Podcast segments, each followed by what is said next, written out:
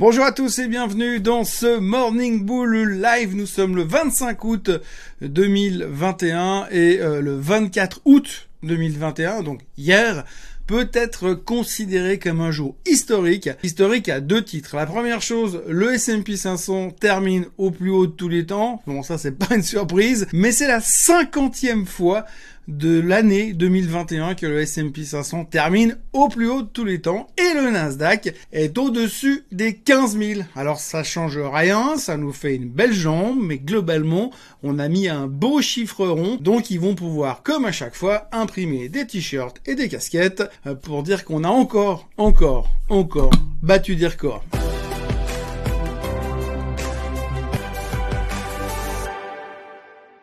Donc voilà, hier on peut prendre les marchés dans tous les sens, on peut chercher des nouvelles, on peut essayer d'interpréter ce qui s'est passé. Ce qu'il faut surtout retenir, c'est que les gens veulent acheter des actions parce que ils ont une thématique principale dans la tête, c'est que ça ne va pas si bien que ça. Alors ça va pas si mal non plus parce que globalement quand on regarde les chiffres trimestriels qui sont en train de se terminer sont plutôt bons. 90% des sociétés, plus de 90% des sociétés ont publié leurs chiffres trimestriels et 94 4,7% de ces sociétés-là sont en croissance sur les 12 derniers mois. Donc comme quoi le Covid, ça passe plutôt bien, c'est même plutôt pas mal pour l'industrie, pour les sociétés et pour les marchés boursiers. Bien sûr, c'est plutôt carrément une bonne nouvelle. J'en arrive à me demander ce qui se serait bien passé si le Covid n'avait pas existé. Non, parce qu'on est toujours plus intelligent après, ça c'est vrai, hein, mais euh, en fait, quand on regarde un petit peu les performances des indices, on se dit, mais s'il n'y avait pas eu le Covid, on serait probablement pas à 4485 sur le S&P 500, on n'aurait pas passé les 15 000 sur le Nasdaq, et on peut se demander si finalement c'est pas une bonne chose. Alors, il faut pas trop insister là-dessus, parce que sinon on va nous trouver un nouveau variant, mais pour l'instant, on peut quand même se dire, c'est quand même pas mal, c'est même carrément spectaculaire, et visiblement c'est pas fini, parce que même quand on a des mauvaises nouvelles qui arrivent sur le marché aujourd'hui, parce que c'est comme ça qu'on fonctionne. Dès qu'on a une mauvaise nouvelle qui se pointe, on se dit ah Super. Du coup, bah, la Fed, ils vont pas commencer à baisser, ralentir les rachats obligataires. Pas de tapering. Et puis alors, évidemment, si pas de tapering, pas de hausse des taux à terme. Et c'est la seule chose qui finalement nous motive aujourd'hui, nous donne envie de continuer et nous donne envie d'acheter les marchés. On se dit, si ça va mal, eh bien, on va continuer à nous faire des petits stimulus par-ci par-là, nous injecter du pognon un peu partout. Et puis de l'autre côté aussi, bah, Powell va rien faire. Et puisque Powell va parler durant le streaming de Jackson Hole, il n'aura pas d'autre choix euh, que de dire qu'il n'est pas du tout, du tout pressé de faire le moindre tapering, pas d'incidence sur, sur les taux, une maîtrise de l'inflation, prenons notre temps, hâte-toi lentement, pas de stress, respire. Donc voilà, en gros c'est ce qui se passe, les gens se disent il y a des mauvaises nouvelles au niveau du Covid, si on écoute certaines informations, il y a tout qui est en train de spiker dans tous les coins, les hôpitaux sont débordés encore une fois, donc on a peur. Et si on a peur pour essayer d'empêcher que ça baisse, eh bien on ne compte que sur les banques centrales. Donc on s'attend forcément à un discours plutôt gentil, plutôt qui caresse dans le dos euh, dès vendredi soir. Et c'est vraiment la seule chose qui pour l'instant fait que les marchés montent. Mais on s'en fout, hein. ça suffit. 15 000 sur le Nasdaq, 4400 et des poussières sur le S&P 500, 50e record de l'année, c'est la fête au village. D'ailleurs, à ce propos, on a même carrément oublié pourquoi on baissait la semaine dernière. Hein. Alors la semaine dernière, c'est la panique dans tous les sens, le luxe qui s'effondrait, la Chine qui ne, la Chine ne ralentissait même pas, la Chine s'arrêtait, c'était fini, elle avait calé, a plus d'essence, terminé, plus de Chine. Eh bien aujourd'hui, on apprend que la Chine est en train de rouvrir un de ses plus grands ports internationaux d'exportation, donc encore une bonne nouvelle. Et puis de l'autre côté, on a aussi un rebond massif sur tous les titres chinois qui se sont fait décalquer ces derniers temps. D'ailleurs, Madame, Madame, la reine Katie Wood est revenue à nouveau sur les titres chinois. Elle avait tout vendu au mois de juillet contre Xi Jinping a commencé à faire son sketch. Et du coup, elle est revenue ces temps, elle rachète. Elle a racheté 165 000 actions récemment de JD.com. JD.com a pris 14%. On dirait qu'elle est connectée mentalement à ce qui se passe en Chine, ou si ça se trouve, eh bien, elle a des, elle a des connexions particulières avec Xi Jinping On sait pas, on peut rêver, mais en tout cas, en termes de timing, pour la première fois,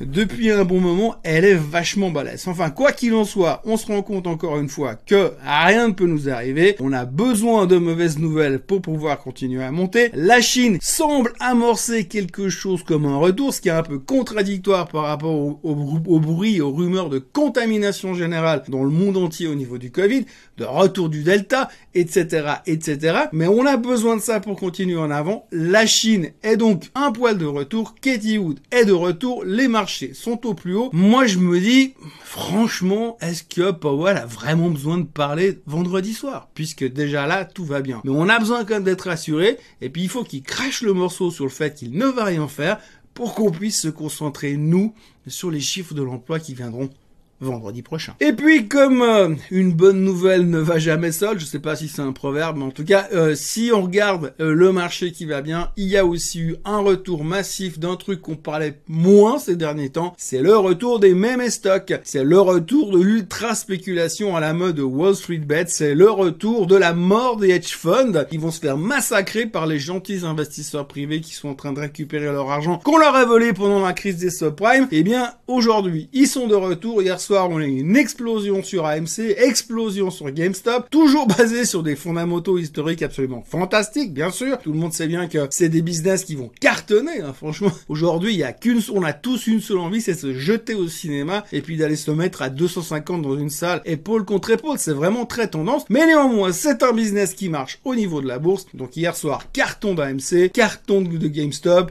énormément d'intérêt sur des titres comme Robinhood, des titres comme Clover Health, des titres comme BlackBerry. Bref, les usual suspects de Wall Street Bet sont de retour. YOLO Au passage, on notera le retour du pétrole. Donc là aussi, hein, la semaine dernière, le pétrole, plus personne va sortir, plus personne va consommer, plus personne prendra l'avion, plus personne prendra les bateaux, plus personne fera de croisière, plus personne ne fera rien. Donc le pétrole est en train de se faire laminer. Et puis depuis trois jours, alors non, tout d'un coup, finalement, on va quand même ressortir. Ça va quand même aller mieux. La croissance là, on est positif et puis de toute façon les banques centrales seront là pour nous aider. Donc retour du pétrole. L'or est toujours en train de scier entre 1795 et 1805 pour l'instant, mais techniquement on doit dire qu'il a quand même vachement bien récupéré depuis le sell-off de la semaine dernière. Ça se comporte pas trop mal. Les crypto-monnaies sont en train de marquer le pas après un rallye spectaculaire ces dernières semaines. On a un peu l'ensemble de la communauté crypto qui marque le pas. Rien de spécial à signaler, mais c'est plus calme. Donc euh, le Bitcoin est revenu en dessous des 50 000 dollars, l'Ether a baissé aussi un petit peu, enfin tout a baissé un peu. C'est pas grave, hein, parce que tous les experts crypto all over the world savent très bien que ce n'est juste un temps dans l'espace,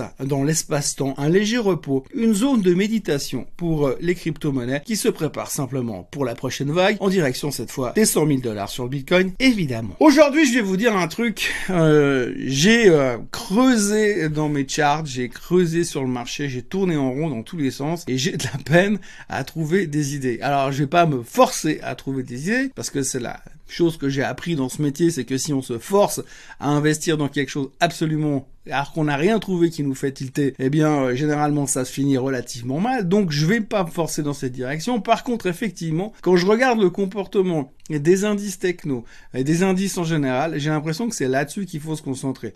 Je pense que pour l'instant, il faut être long DAX, long CAC, euh, long euh, Nasdaq évidemment tous les indices techno, long semi-conducteur index qu'on l'a relativement bien disposé. Je sais pas combien ça va durer. la grande question évidemment résidera dans ce que va nous annoncer Powell euh, vendredi soir, mais a priori rien de mal. Mais la question c'est comment est-ce qu'on va, on va interpréter ce rien de mal. Euh, la question du jour, alors je l'adore, hein, pour euh, deux raisons. La première c'est parce qu'elle vient du Costa Rica, donc je savais pas qu'on me regardait au Costa Rica. Donc déjà, séquence émotion. Pour moi, on regarde mes vidéos que je fais dans ma cave au Costa Rica. Mais la deuxième chose, c'est que le contenu de la question, c'est, je vous la lis parce qu'il faut quand même le dire, c'est quelque chose que j'adore entendre. Puisqu'un crash est attendu cet automne, à quel moment faut-il se lancer? Alors déjà, la bonne nouvelle dans tout ça, c'est que un crash est attendu cet automne. Effectivement, euh, on l'a lu, vu et entendu, et c'est vrai que c'est impressionnant le nombre de personnes avec qui je discute ou que je vois sur certains forums, et j'en avais déjà parlé dans un, dans un, podcast la semaine dernière. Euh, les gens ils sont en train de se dire c'est pas la question de savoir s'il va y avoir un crash, la question c'est quand exactement. Donc il y a une quasi certitude que cet automne on va avoir un crash. Donc il faut se préparer hein, entre le 21 septembre et le 21 décembre, ce qui est considéré comme l'automne. A priori, il devrait y avoir un crash. Donc à quel moment se lancer? Eh bien, on va en discuter. Non, je rigole. En fait, ce que je veux dire, c'est que quand un crash est annoncé, 99,9% du temps, eh bien, il ne se euh, produit pas. Il faut quand même voir qu'historiquement parlant, euh, chaque fois qu'on a eu des gars qui sont venus nous dire oui, on va avoir un crash, c'est vrai, il y a eu à chaque fois des gens qui ont prévu, mais c'était à chaque fois une ou deux personnes qui prédisaient, et généralement on les prenait pour des esservelés, des tarés finis qui avaient aucune idée de ce qu'ils faisaient. Après c'est vrai, ils sont devenus des stars, on a eu le cas en 87, on a eu le cas en 2001, euh, on a eu le cas en 2008-2009, et tout le monde, tous ces stars qui sont devenus brutalement des stars, eh bien généralement ils ont été faux à peu près 99,9% du temps après. Donc en gros c'était un gigantesque coup de hasard. Et ce qui est assez intéressant aujourd'hui c'est que c'est pas une star qui nous prédit un crash, c'est l'ensemble de la communauté financière qui se dit oui mais ça peut pas durer comme ça, un jour on va se la prendre. Oui, effectivement, la seule certitude qu'on a aujourd'hui dans ce monde, dans ce marché, c'est que chaque jour qui passe nous rapproche un peu plus d'un crash. Maintenant, est-ce que devant nous, il y en a 250 ou 2500 J'en sais foutrement rien. On n'en a aucune idée. Un crash, par essence, fonctionne quand on ne s'y attend pas. Si on s'y attend, il fonctionnera pas. Ça, c'est une quasi-certitude. Donc, pour l'instant, cette conviction qui vient du Costa Rica qui me dit, puisqu'il va y avoir un crash cet automne, me dit déjà qu'a priori, ça ne se produira pas. Cependant, si cela venait à se produire, comment est-ce qu'on sait qu'il faut rentrer dans le marché? Eh bien, en général, si on a un crash qui se produit, c'est qu'on va se prendre à la louche une bonne trentaine de pourcents dans les dents. Déjà, en dessus de ces 30% de baisse, il faudra pas trop se précipiter. La deuxième chose qu'il faudra vraiment attendre, c'est attendre les gens qui craquent lamentablement et qui disent ouais moi c'est fini, plus jamais je ferai des actions, c'est terminé, je me lance dans l'immobilier, la vente de produits de beauté sur internet ou je deviens influenceur sur Instagram, j'en sais rien, mais il faut attendre cette espèce de déprime générale où les gens vous disent cette fois c'est foutu, on s'en remettra jamais, on va tous crever dans notre souffrance. Tant que vous n'avez pas ce sentiment-là, tant que vous n'avez pas cet environnement de gens qui sont en train de déprimer, à mon avis, ce sera trop tôt pour rentrer. Mais si ça se produit, je pense qu'on aura un tout petit peu de temps euh, d'en reparler. Après, comme d'habitude, vous avez les grands théorèmes du crash qui disent on va perdre 85%, 97%, c'est la fin du monde. Il y a un monsieur qui s'appelle Edward, c'est la StockGen qui est très doué pour ça. On nous répète ça depuis 25 ans, ça s'est jamais produit, donc voilà, je pense pas à ce genre de crash, mais quand on aura un crash normal, il faudra attendre que tout le monde, enfin qu'il y ait une grande partie des gens qui viennent déprimer.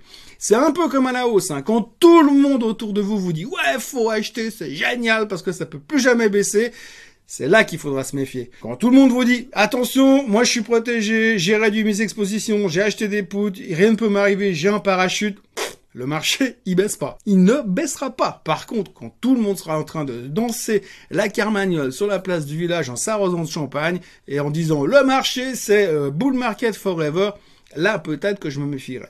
Voilà, donc en gros, un crash annoncé, ça n'existe pas, c'est pas la première fois que je le dis. Et puis derrière, ce qu'il faudra retenir, c'est que le jour où ça baissera vraiment, parce qu'un jour ça baissera vraiment, eh bien à ce moment-là, il faudra attendre que les gens débriment vraiment et que vous entendiez, et moi je l'ai entendu à chaque fois, à chaque crash, les gars avec qui je traitais tous les jours, qui venaient me dire, ouais mais Thomas, moi plus jamais je fais des actions parce que c'est trop dur. Voilà, donc merci pour vos chaleureuses salutations du Costa Rica.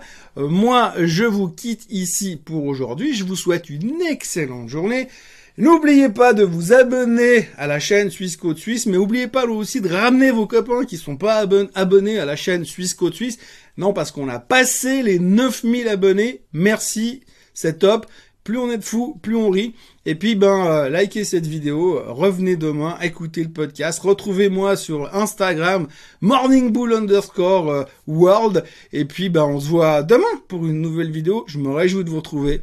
Bye bye